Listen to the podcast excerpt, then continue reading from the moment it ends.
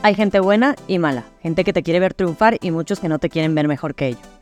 En la vida y en el deporte siempre te vas a encontrar con personas que intenten quitarte toda tu energía y vas a tener que ser egoísta. Tienes que ser egoísta de ti y de tus sueños. Cada quien va a hablar según sus vivencias y te vas a encontrar con personas frustradas. Cada quien ve la vida de otros según sus carencias y limitaciones. Depende únicamente de ti reconocer lo que tú necesitas, qué es lo que realmente te suma y tener tu personalidad única y auténtica. Hola a todos, bienvenidos a otro capítulo más de Correr para Amar. En este capítulo, no tanto vamos a hablar de amor eh, a correr, más bien es un capítulo un poco disruptivo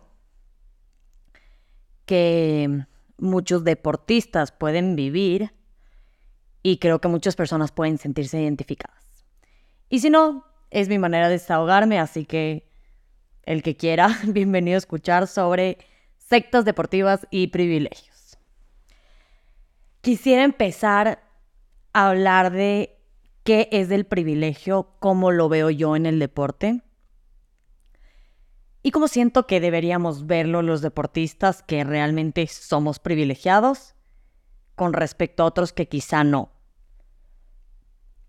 Em, para mí, hacer deporte no creo que necesariamente sea un privilegio, a no ser que quizá, no sé, no tengas piernas, no tengas brazos, incluso hay mucha gente que, a pesar de tener limitaciones, hace mucho deporte que realmente es admirable, que han tenido accidentes y a pesar de todo en sillas de ruedas compiten.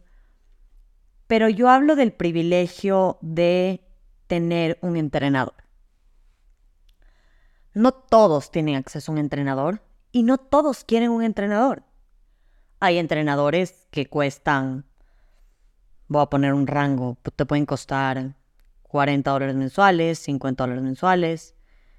Y hay entrenadores que te pueden costar muchísimo mensual. Y les hablo de más de mil dólares mensual. Y, creo que el que puede pagarlo, go ahead. El que no, no. No creo que el pagar más necesariamente te va a hacer mejor deportista. Creo que cada entrenador o equipo de entrenamiento te ofrece lo que tiene disponible para ti. Pero no todo el mundo tiene un entrenador y está bien. Empezaría por la pregunta de, ¿necesitas un entrenador para correr? No, no necesitas un entrenador para correr. Necesitas un par de zapatos, ganas de ir a correr y punto. Ahora, no se trata de que mañana coges y corres 8 kilómetros sin haber corrido nunca en tu vida, por más lento que sea. No, hay mucha información en Internet que en verdad es bastante certera y real. Aplicaciones que tienen, por ejemplo, Nike para empezar a correr tus primeros 10 kilómetros, 21 kilómetros, una maratón incluso. Pero ¿para qué sirve un entrenador? Un entrenador sirve mucho para personalizarte tu tiempo, tu vida, tu comodidad, tus objetivos. Dedicarse el tiempo de analizarte mucho más tus entrenamientos y según ese análisis convertirte en un mejor deportista. Para mí eso es el privilegio de tener un entrenador. No todos tienen acceso a un entrenador. Igual puedes hacer deporte sin tener un entrenador. Hay muchas plataformas en internet gratis para hacer pesas, para, no sé, incluso hacer spinning. Entonces, no, no necesitas un entrenador. Ahora, para mejorar tiempos, para realmente enfocarte en, en objetivos más grandes que te quieras poner, yo considero que un entrenador es un privilegio que si lo puedes tener, realmente es importante tenerlo, sobre todo para evitar lesiones, evitar cargas de estrés. Cuando tú entrenas, tu cuerpo genera un nivel de estrés. Los entrenadores ven este nivel de estrés que tú tienes y según eso van planificando tus entrenamientos para cualquier objetivo que tú tengas. Entonces, para mí, eso es el privilegio. Evidentemente, existen ya los privilegios de tener un reloj, no sé si inteligente es la palabra, pero sí, un smartwatch quizá, para poder medir bien tus pulsaciones, para poder medir tus ritmos, em, unos zapatos con placa de carbón. No necesitas para correr siempre unos zapatos con placa de carbón. Puedes correr con unos zapatos realmente que sean para correr, obviamente no para peces, pero al final son zapatos que en su gran mayoría pasan de 100 dólares. Y no todos pueden comprarse unos zapatos que cuesten más de 100 dólares. Es una realidad a la que yo me, no me vi, pero la vi por fuera. Y tú dices, wow, vivía en una burbuja donde todo el mundo tenía zapatos de 300 dólares, bicicletas carísimas, los mejores relojes, todos carreras internacionales. Y sales de algún momento de una burbuja y dices, ok, sí soy privilegiada, pero ¿qué hay detrás de las personas que no son privilegiadas? Entonces, de esto voy a hablar en este capítulo, de estos privilegios y estas sectas deportivas. ¿Por qué lo llamo sectas deportivas? Porque realmente es una secta. O sea, una secta deportiva es el ruido que hacen, eh, la controversia que generan. Ojo, no voy a dar nombres, no voy a hablar de nadie en específico, ni, entrenadores, ni equipos de entrenamiento. Esto es un libre de opinar lo que a mí me dé la gana y el que no quiere y se vaya a sentir ofendido, póngale pausa sálgase de aquí, porque realmente creo que es una parte mía en la que sé que muchas personas se sienten identificadas y, punto, y quiero hablarlo porque puedo y quiero. Entonces, estas sectas deportivas, eh, ninguna es buena, para mí ninguna secta deportiva es buena. Hay equipos de entrenamiento y hay entrenadores. Conozco un montón de entrenadores que no creo que existe el mejor entrenador, pero sí creo que existe el mejor equipo de entrenamiento y me refiero a entrenador y trainee. Es la única manera de generar un buen equipo. Ahora, hay muchos entrenadores que te van a garantizar, entre comillas, garantizar eh, tu rendimiento. Hay otros entrenadores que te van a garantizar bienestar y salud. Hay otros entrenadores que te van a garantizar eh, mental health, o sea, que es súper importante la mente en un deportista. Y hay entrenadores que lo único que van a querer es que tengas números, números, números, números y sigas mejorando y te vuelvas un, una persona que rinde siempre y que le va súper bien y, y también puede pasar. Hay entrenadores para todo. No creo que exista el mejor entrenador, como dije. Creo que al final uno como deportista elige el mejor entrenador para la etapa deportiva en la que se encuentra. Yo he pasado por tres entrenadores desde que comencé a correr. El primero realmente fue en Madrid, lo amo, lo adoro, todavía me llevo súper bien con él. Y, mm, yo simplemente me fui a vivir en Madrid y, y, perdí un poco el contacto, pero él me entrenó para mi primer maratón y siempre he sido en contacto con él. Estoy súper agradecida que él en mi etapa de comenzar a correr fue un pilar fundamental. Y ya, siguiente, siguiente capítulo, eh, siguiente ciclo de mi vida deportiva, regresé a Ecuador, necesitaba retomar el ejercicio, quería tener una estructura, una disciplina, em, un compromiso y al final cuando tú estás pagando ya por un servicio de entrenamiento, al final también valoras mucho más que, mira, yo estoy pagando esto que también es del tiempo que alguien más está invirtiendo en mí, en yo, más que mejorar mis tiempos, ser un mejor deportista poco a poco. Em, en este otro ciclo de mi vida estuve tres años em, con otro entrenador y realmente mi rendimiento llegó a un pico increíble. Creo que, que hice unas grandes carreras eh, mejoré muchísimo en la bicicleta, pero llegó mi, mi ciclo deportivo en el que me encuentro ahorita, que para mí el ciclo en el que me encuentro ahorita es más que ser mejor deportista, quiero ser una mejor persona y estar mejor mentalmente. Em, como les conté en el capítulo anterior, yo me estoy preparando para un Ironman Full. Y para mí un Ironman Full no es un chiste, en absoluto y mi cabeza necesita estar bien. Yo sé que soy muy cabezona, sé que tengo una gran cabeza, pero mi cabeza tiene que estar bien y mi corazón tiene que estar bien. Lo físico llega, si uno hace los deberes, lo físico llega. Pero realmente mi corazón y mi cabeza no estaban en paz en, ese momento. Em, entonces yo busqué otro entrenador que después de hablar horas por teléfono con él, él me dijo algo que a mí me fascinó y fue un, yo no te puedo garantizar al 100% rendimiento.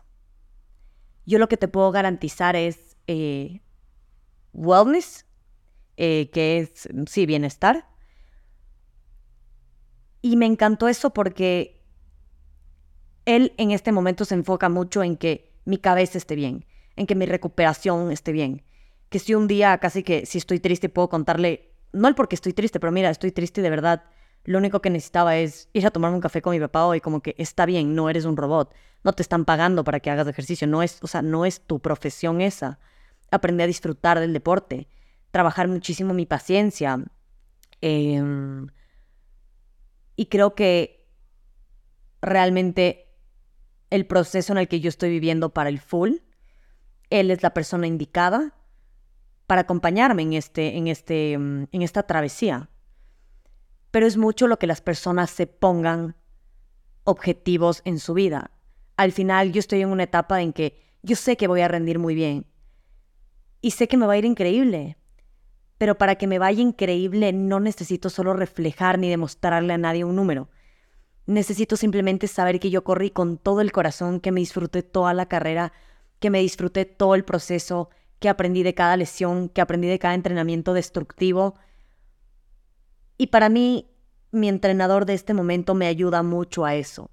Entonces, entender que la, que la vida pasa de ciclos, de que yo quizá en cinco años pueda tener otro entrenador, está bien. Creo que existe un tabú, no sé si en Ecuador, pero yo creo que en Miami también pasa mucho, en Latinoamérica pasa mucho que el cambiarte de entrenador, de equipos de entrenamiento, de mm, correr con otras personas, siempre se ven muy clasistas, clasificadas y no está bien. Entonces, a mí sí me ha pegado mucho tener este cambio, que por suerte mi entrenador ni siquiera vive aquí, yo no corro con nadie mm, de mi equipo de entrenamiento aquí, o sea, porque todos están distribuidos en otras partes del mundo. Y me encanta porque no pertenezco a nada y no soy de nadie más que de mí misma. Y creo que eso me hace o sea, va muy de acuerdo con mi personalidad y con lo auténtica que yo soy. Para mí lo más importante en mi vida es poner límites y decir, yo quiero esto en mi vida y ahorita no me funciona. Yo no quiero simplemente ser un número, rendir y, mm, ser la deportista perfecta para alguien. Y creo que mucho de lo que se ha generado en, las sectas deportivas es el que más gana es del mejor, el que el mejor tiempo tiene es del mejor. Em, diría hasta el que más seguidores tiene es del mejor, que no es así. Yo creo que lo que hace que una persona sea un gran deportista es que sea un gran ser humano. Y conozco, conozco muchísima gente que es gran deportista, pero no es un gran ser humano. Y, y eso tú lo ves y no soy nadie para juzgar en eso, pero lo ves por la energía de las personas, por, por la envidia que sientes de las personas que tú ves es envidia energéticamente. Justo hoy hablaba con, con una amiga muy querida que me ha ayudado mucho en este proceso. De hecho, de, hecho ella fue quien me ayudó a encontrar a, a mi nuevo entrenador. Y ella me dijo, vas a ver que en este mundo del deporte te vas a encontrar con muchísima envidia. Muchos no van a querer, no van a querer que clasifiques a Kona, muchos no van a querer que clasifiques un mundial, muchos no, vas a querer que, no van a querer que ganes. Y saben que es triste porque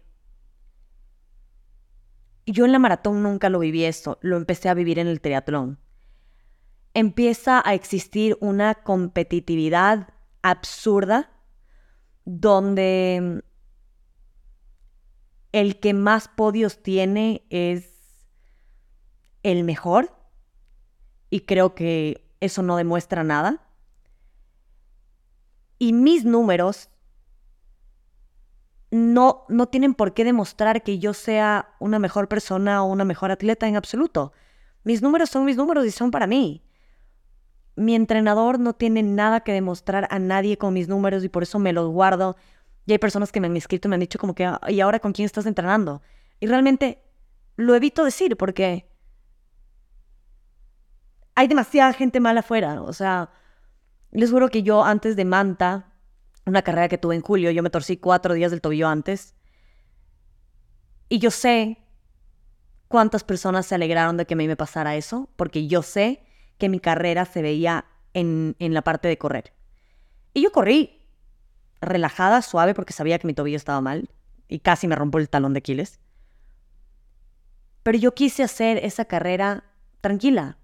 ¿Saben qué? Ya sabía que mucha gente se alegró de que me torcía el tobillo y que no iba a ser la carrera de mi vida y que no iba a poder correr como quería correr.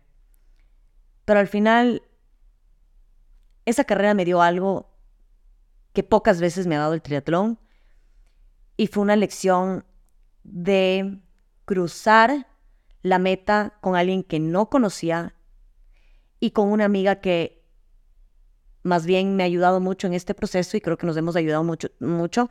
Y entre mujeres es difícil encontrar eso.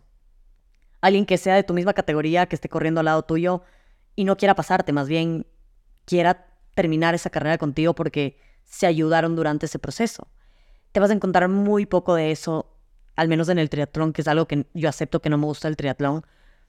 Em, en estas sectas deportivas también está el que tiene mejor bicicleta, el que no tiene mejor bicicleta, el que tiene los mejores zapatos, el que no tiene los mejores zapatos. Es triste, yo les digo, yo tengo el privilegio de que puedo comprarme muchas cosas. Tengo al mejor sponsor del mundo también que me ayuda muchísimo en esto, porque son caros muchos implementos. Pero hay gente tan talentosa que tiene una bicicleta de verdad súper sencilla y te pasa volando como un poste. Pero yo, Antonella, no tengo por qué decir nada sobre esa bicicleta y menos si no sé el trabajo que esa persona ha hecho por tener esa bicicleta.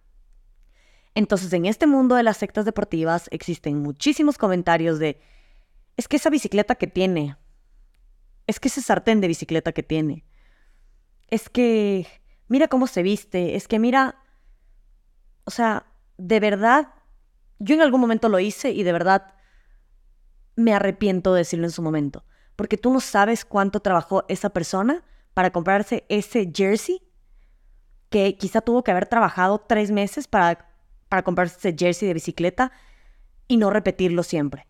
Y así igual lo repite.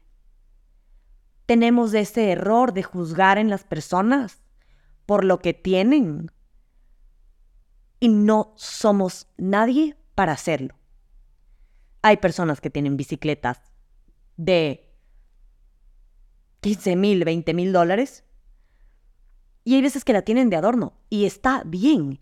Cada quien hace de su billetera, de su vida, lo que quiera. No somos quienes para juzgar. A mí en su momento una vez me dijeron, con toda la ropa que te compras, ya tendrías una nueva bicicleta. Claro que tengo una personalidad un poco fuerte, que dije como que, ok, lo ignoro. Pero a muchas personas sería como, oye, al final, yo siempre digo, a mí me encanta vestirme bien. Si me quiero vestir bien, me visto bien. Pero si en un momento no tengo la necesidad o no quiero comprarme otra bicicleta más cara, no me compro. Pero si no te pedí ese comentario, cállate la boca y no lo digas, porque no sabes todo lo que la persona trabaja para tener eso. Entonces, si no tienes unos zapatos de, de placa de carbón y estás corriendo con unos zapatos normales, mientras sean de correr claramente, si alguien te viene y te dice algunos comentarios como que es que correrías más rápido con eso, bueno, es que no te pregunté con qué corría más rápido. Si no te preguntó la puñado, no me la digas. Aprender a poner esos límites a la gente es súper importante. También en las sectas deportivas, obviamente, están los círculos de, ay, es que los que tienen más de estas cosas, los que tienen menos de estas cosas. De verdad, algo que extraño yo de vivir en Europa es que a todo el mundo allá le vale madres todo lo que hagas, lo que tengas, lo que te vistas, lo que no. O sea, acá somos demasiado dependientes de eso y me parece absurdo. Yo realmente, desde que he cambiado mi nuevo ciclo deportivo, muchas veces salgo a pedalear sola, salgo con mis pocos amigos a pedalear. Eh, y muchas veces salgo sola precisamente porque me quiero evitar toparme con la energía envidiosa, energía desagradable de muchas personas, porque eso no me va a sumar. Y yo tampoco quiero estarme dando rounds con gente innecesariamente. Pero sí creo que es súper difícil entrar en un equipo de entrenamiento y no sentir eso. El otro día alguien me, había puesto en Instagram, oye Anto, cuéntame cómo haces cuando entras a un equipo, el hacer amigos o cómo conoces gente en la ruta. ¿Saben qué? Al final, yo tengo mis amigos y no todos son deportivos y me quedo con ellos. Dice, y si en el deporte encuentro gente, o sea, amigos en el deporte, que eso te lo va dando la vida bien. Pero mi propósito no es entrenar para ser amigos. O sea, mi propósito es que el deporte a mí me haga una mejor persona y, yo busco que el deporte siempre me haga una mejor persona y ya. Y parte de eso es alejarme de personas que simplemente no me sumen. Justo en, en el capítulo que, que hablaba de correr no es para todos, hablaba que muchas veces tus amigos son tus amigos hasta que se vuelven tu competencia. Y, y pasa mucho, lo dije en su momento en mujeres. Y, y me da risa porque en hombres, por ejemplo, se compran bicicletas nuevas o se cambian bicicletas es como que, oye, qué recha bici, está bellísima, que ni sé qué, que ni sé cómo. En mujeres no es así. Las mujeres se callan la boca, se comen mierda y en su cabeza es, ¿por qué esta man tiene esta bicicleta y yo no? Y, a mí me ha pasado que yo he dicho, hijo madre, ¿por qué le auspician a esta man y no a mí? Y claro, ahí entro en mi modo zen de nuevo de reflexionar y digo, qué bien, cambio, cambio mi speech y digo, qué bueno que le hayan podido auspiciar a ella. Porque yo no necesito el auspicio. Que si me viene un auspicio me viene genial. No digo que no. Así que si alguien me quiere auspiciar y está escuchando esto, gracias. Pero hay personas que son muy talentosas y realmente no tienen el, o sea, la economía necesaria para comprarse no solo la bicicleta ruta, pero también la de triatlón. Entonces, si la auspician, como que, qué bien, ¿sabes que Me alegro por ella. Y no tiene que ser mi amiga para alegrarme. Qué bien por ella. Pero si yo me quedo con el comentario, ¿por qué le auspician a ella y no a mí? Yo estoy construyendo esa negatividad. Y eso es algo que yo hasta el día de hoy lo trabajo porque no quiero convertirme en, una persona que, la, que quizá me estaba convirtiendo estando en una secta deportiva. Entonces, claro, yo me alejé de todo y ahorita salgo mucho a entrenar sola. Eh, me vale realmente madres todo. Hay mucha gente que me pregunta, ¿por qué te saliste? ¿Por qué te saliste? Yo no tengo por qué darle explicaciones a nadie por qué me salgo a una secta deportiva. O sea, yo me salgo porque sé que estoy buscando otra cosa en mi vida. Y ojo, mi anterior entrenador me llevó súper bien, es amiguísimo mío, siempre salgo a pedalear con él, salimos a comer, salimos al cine, o sea, es muy amigo mío y él entendió perfectamente los motivos por los que yo me salía. Y comunicar eso es súper importante porque las relaciones con los entrenadores son como un matrimonio. Entonces, tú buscas lo mejor para la relación. Y si en un momento se tiene que acabar, it's okay. Nada se ha acabado. Entonces, yo creo que el aprender a manejar toda esta energía que sucede en, el deporte es cuestión de que tú transmitas lo que quieres que te llegue a ti. Entonces, si tú eres una persona que empiezas a alegrarte, así sea por las personas que no conoces, no te llevas bien, son de otros equipos, tú, tú te alimentas de, más que alimentas, no te alimentas de una mala energía. Entonces, bien, algo que, que yo lo hice en su momento una vez, dije, qué feo uniforme, se me salió, en verdad se me salió. Y ahora, de verdad, si algo no me gusta, me callo y lo evito. E, intento ni siquiera pensarlo, porque ¿saben qué? O sea, cada persona se pone lo que quiere, le guste o no le guste.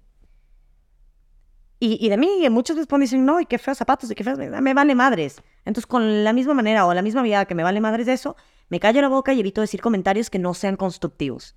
Todos en la vida hemos hablado mal de una persona, todos hemos hablado mal de un, eh, de un mago, decir, ay, qué bestia, cómo corre tan rápido, hasta por envidia.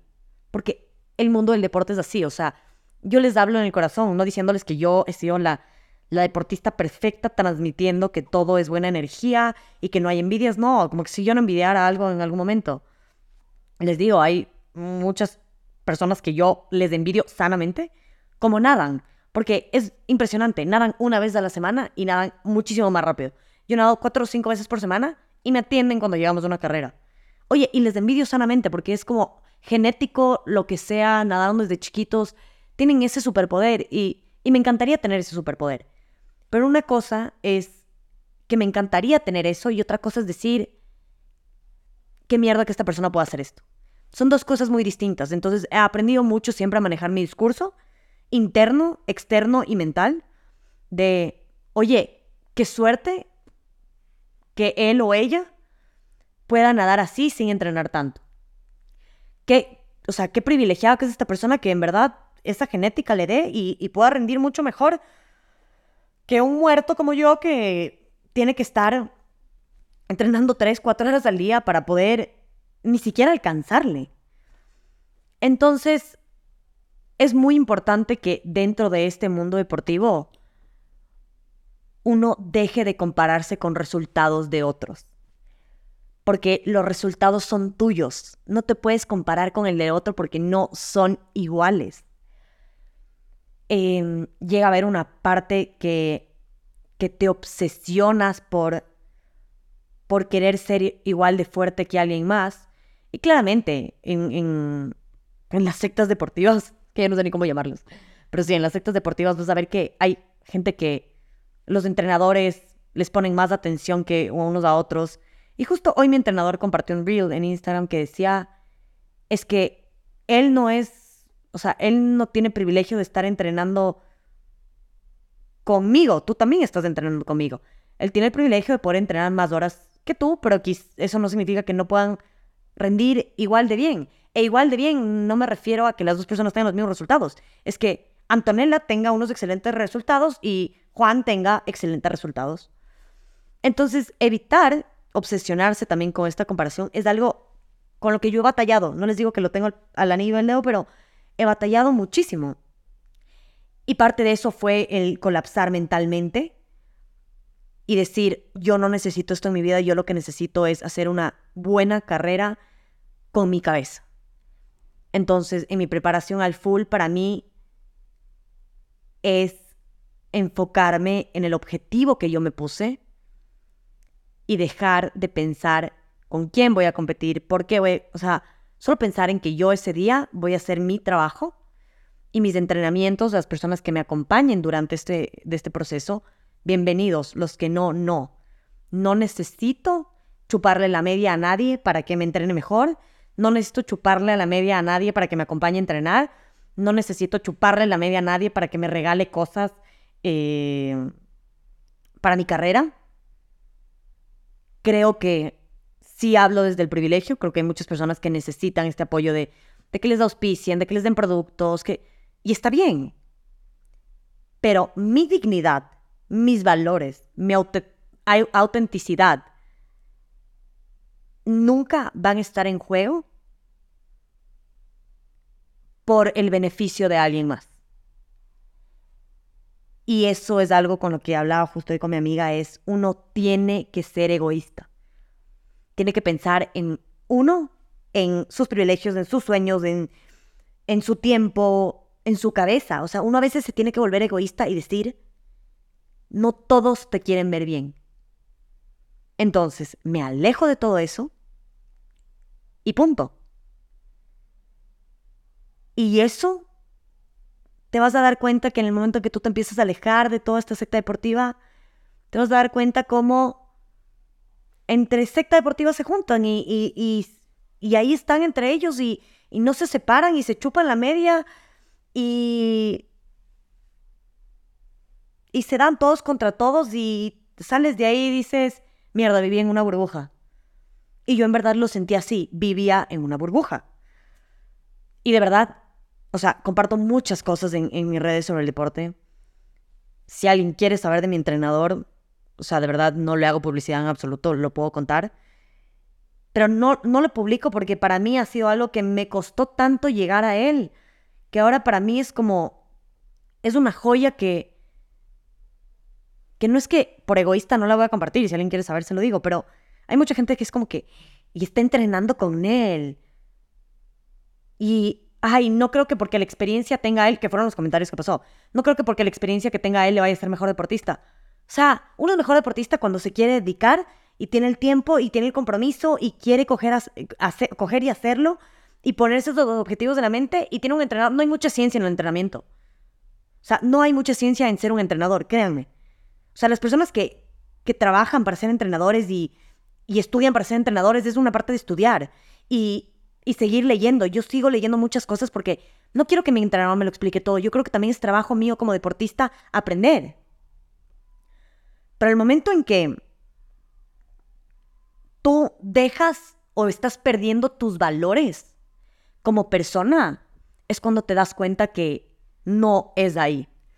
Y fue lo que me pasó, o sea, por eso hablo de las sectas deportivas, porque realmente es algo que mucha gente tiene miedo a hablar. A mí me vale madres. O sea, sé que esto va a causar polémica, eh, sobre todo en la ciudad que vivo, que es un infierno grande, voy a decirlo así. Pero realmente, me acuerdo que una chica se me acercó y me dijo, oye, qué bien corres, algún día me mm, quiero correr como tú.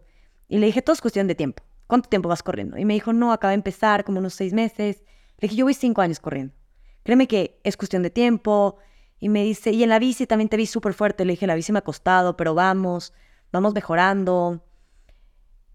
Y ella me dijo, me dijo como que ayer me bajoneé porque me dijeron que me suba al carro, porque estaba muy lenta. Ese rato les juro que dije, Dios mío, estoy perdiendo mis valores en la secta deportiva porque yo como Antonella, y hablo como Antonella, no como deportista, como Antonella, a mí me gusta transmitir que las personas no son un número, que si quieres ser un mejor número increíble, pero que ese número te haga una mejor persona. O sea, si me dicen, mi sueño en la vida es hacer una maratón en menos de tres horas, ya. Ese es mi sueño, realmente. Ese es mi sueño de vida. Algún día lo voy a cumplir. Es un tiempo el que yo quiero retarme a cumplir. Pero yo no transmito en el que las personas tienen que ser sub 3 para ser mejor persona. Yo transmito que tú tienes que empezar a correr una maratón en siete horas si quieres, para poder llegar a ser en tres horas. Y puedes. Pero lo importante de esto es el proceso y que nunca dejes que nadie te diga, no puedes, estás muy lento, estás muy gordo, es que estás muy flaco, es que tienes que comer, es que tienes esa fea bicicleta, es que qué feo te, qué, feo te vistes, es que si tuvieras de esto serías mejor, es que si ustedes no preguntan por eso, cállenle a las personas porque no tienen ningún derecho de, de poner palabras que ustedes no quieren escuchar si no han preguntado. La gente cree que tiene ese derecho y no tiene ese derecho. Entonces, es súper importante que sepan que no son mejores deportistas por estar en el equipo de entrenamiento más caro del mundo. De verdad conozco, tengo amigos que pagan 50 euros mensual por entrenador y tengo conocidos que han pagado mil, mil quinientos dólares por entrenadores mensual. y no es que digo que uno que es mejor que el otro, pero cada quien utiliza su dinero como quiere y elige el entrenador que quiere para, para su disposición en ese momento. Pero no creas que el estar con el mejor entrenador del mundo es porque ese entrenador tiene entrenadores pros, o sea, entrena, perdón, eh, trainees, o sea, atletas pros, o porque todos tengan podios. Uno sabe que tiene al entrenador indicado según los objetivos que tengas en ese momento de tu vida y siempre alineados a tus valores. Y yo sé, para despedirme con, un poco con este capítulo que, genera mucha controversia, es, conozco tantas personas que quieren salirse de equipos de entrenamiento y no lo hacen simplemente por el que dirán, no, es que si no pertenezco a este equipo, chuta, me van a ver feo, o si me cambio al que es más barato, me van a ver mal, como que cómo te vas a poder ir con ese equipo. Paga el equipo que te dé la fucking gana. Ándate al equipo, con el entrenador que te dé la fucking gana. Y al final, el que habla no te está pagando para eso. Por último, si te pagara, bueno, págame di lo que tú quieras. Pero, hermano, si no te vas a dejar que te lleguen los comentarios de alguien que no te está aportando nada más que un número, ahí sí, un número, a tu, a tu plan de entrenamiento. O sea, que nada te quite tu paz mental. Esto es como la parte laboral. O sea, nadie tiene el derecho de jugarte la cabeza para, para generarte esa, esa, no sé, es que esa, esa mala energía. O sea, consideras hasta que me arrecha hablar de esto a veces. Pero mira, si tú estás pagando a un coach 20 dólares, tú haz que ese entrenamiento valga la pena por esos 20 dólares y dale con orgullo. Y que si tú tienes que empezar a pedalear en un triciclo, empieza a pedalear en un triciclo. No necesitas la bicicleta más cara del mundo, no necesitas los zapatos con placa de carbón para correr más rápido que cualquiera. Necesitas correr al ritmo que tú tienes que empezar a correr y punto. Y no esperes aprobación ni reconocimiento de nadie más que de ti mismo. Ay, es que mi coche le para más bola a ella, mi coche le para más bola a la otra persona. Oigan, yo dejé de publicar todo lo de mi coach o de mis coaches que he tenido porque dije, la gente cree que porque yo estoy con este entrenador, ellos van a ser mejores. Y no, el entrenador que tú tienes está bien para ti porque tú lo buscaste en su momento. Y ojo, hace unos días una chica me escribió y me dijo, oye, Anto, eh, me recomendaron este equipo de entrenamiento, eh, ¿qué opinas? Y le dije, yo entrenaba con ellos, son un gran equipo de entrenamiento. Si tú pues, estás buscando rendimiento y ya, son los indicados. Y me dijo como que, ¿y por qué te saliste? Le dije, si estás buscando rendimiento, ellos son los indicados. Yo estoy buscando otras cosas en mi vida en este momento. Y, y parte de eso era un poco salud mental aprender a fluir más, a, estar más tranquila, a dejar ese lado demasiado competitivo que en este momento de mi vida yo no lo quiero. Yo quiero enfocarme en mi objetivo de mi promesa de vida por mi papá del Ironman Full y punto. Y no quiero que alguien me esté diciendo, me sube y me diga, ay, qué arrecha el tiempo que hizo, o ay, miren, hizo esto. No quiero reconocimiento de nadie. La única persona que me tiene que reconocer en mi vida son mis papás, y ya porque son mis papás, quiero que me reconozcan. Y si no lo hacen, no pasa nada. El reconocimiento está en mí, en decir, yo hice un gran trabajo, yo hice un gran proceso, viví, viví esto, aprendí esto, me alejé de esto, y todo esto me alimentó. Y lo que no, se fue. Entonces, aprende a decir cuáles son tus valores como persona y mis valores como Antonella. Es que a mí me encanta contar historias, a mí me encanta ayudar a las personas a que corran sus primeros 500 metros. Esa es mi motivación de la que me levanto todos los días. Mi motivación no es demostrarle a las personas que yo puedo correr los 42 kilómetros en X tiempo. Que si lo hago, increíble. Y si les digo, mi tiempo de, de 42 kilómetros es 3 horas 18. Sí, soy una gacela. ¿Y? ¿Me aplaudo por eso? O sea, sí, tengo un gran tiempo. ¿Y? Lo que más me encanta es saber que una persona me dijo, acabo de correr mi primer kilómetro. Oye, perdón, pero para mí eso me parece cambiar el mundo. Y eso me hace feliz y me llena el alma. Entonces, no busques el reconocimiento de nadie. En algún momento alguien me dijo, es que yo no escucharía tu podcast porque, no sé, como, creo que es más para principiantes y creo que es más para, perfecto, tú no eres una principiante, eres una persona que eh, corres rapidísimo, ganas todo, eres durísimo, eh, eres durísimo, durísima y eres un gran deportista en todo esto. Entonces tú no necesitas mi podcast, porque tú ya lo tienes todo. Está bien. No, no te he preguntado si escucharías mi podcast. Entonces, cállate la boca y no lo digas, porque tu comentario no me construye. Me, me duele el corazón. Entonces, aprender también a guardarse a veces los comentarios y la ira también, que a mí me cuesta, como pueden ver. Pero de verdad, si tus valores son ayudar a las personas y serte fiel a ti misma en, o sea, mostrar que el deporte va más allá que solo un número o qué bicicleta tienes, qué zapatos tienes, eh, en qué club estás, cuánto te gastas al mes en entrenamiento, que si puedes entrenar ocho horas al día, que si yo puedo entrenar ocho horas al día es porque puedo. Punto. El que puede, puede y el que no, que la soporte. Todos tenemos distintas vidas, todos tenemos trabajos distintos.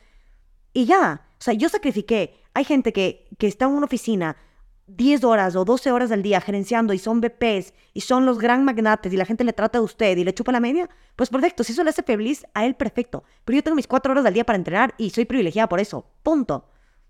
No quiero que esa persona se compare conmigo y no me compare con esa persona, pero cada quien elige la vida que quiere. Evidentemente, el privilegio, sé que lo tengo y soy muy agradecida con eso, pero mis valores no están en juego. Y yo prefiero, prefiero, vivo más tranquila ayudándole a una persona a correr sus primeros 500 metros que mañana haciendo una maratón a sub 3. ¿Por qué? Porque eso me hace más feliz. Sé que, sé que algún rato voy a hacer una maratón a sub 3, pero a mí me llena más del corazón. Lo que muchas personas me comparten en mensajes. No les puedo transmitir, y ahorita se me va a quebrar un poco el corazón. Hay varias personas que me escriben a contarme sus historias de salud, de ansiedad, de problemas, o sea, cosas que son problemas. Y digo, qué afortunada soy que alguien se haya abierto el corazón para contarme estas cosas. Así que, si estás buscando un deporte, si estás buscando encontrarte a través del deporte, si quieres correr tus primeros 500 metros, que te valga madres lo que opine la gente, que te valga madres lo que opine la sociedad. Y sé feliz con tu, el número que tú hagas. Sé feliz con lo que te aporte el deporte en ese momento. No hay nada como las endorfinas. Y no hay nada como salirte de una secta deportiva. Y punto. Se dijo y se tenía que decir. Así que aprendan a poner límites. Aprendan a ser egoístas. Porque no todos te quieren ver bien. Espero que les haya gustado este capítulo y si no, tampoco me importa. Pero bueno, si llegaron hasta aquí es porque querían escuchar el morbo, les hizo felices o querían escuchar el problema. Así que independientemente de cuál haya sido el motivo, espero que lo hayan disfrutado. Y nos vemos en el siguiente capítulo para hablar sobre cómo ser mejor ciclista. Eh, les tengo un invitado especial, así que se van a reír con el invitado para que vean que yo no soy rencoroso en esta vida. Y, nada, creo que hay mucha gente que le ha costado mucho la bici, entonces voy a hablar un poco como que toda esta parte mental que también les puede servir si son corredores o están empezando, cómo realmente volverte buena en algo que no eres buena. Porque yo de verdad era una parca en la bicicleta, o sea, era muy mala en la bicicleta. Les digo muy mala, es muy mala en la bicicleta. Y ahorita me siento muy bien, muy fuerte y vamos por, por una carrera en un par de semanas. Gracias, gracias por este espacio, les mando un abrazo a todos y huyan de los sectos deportivos.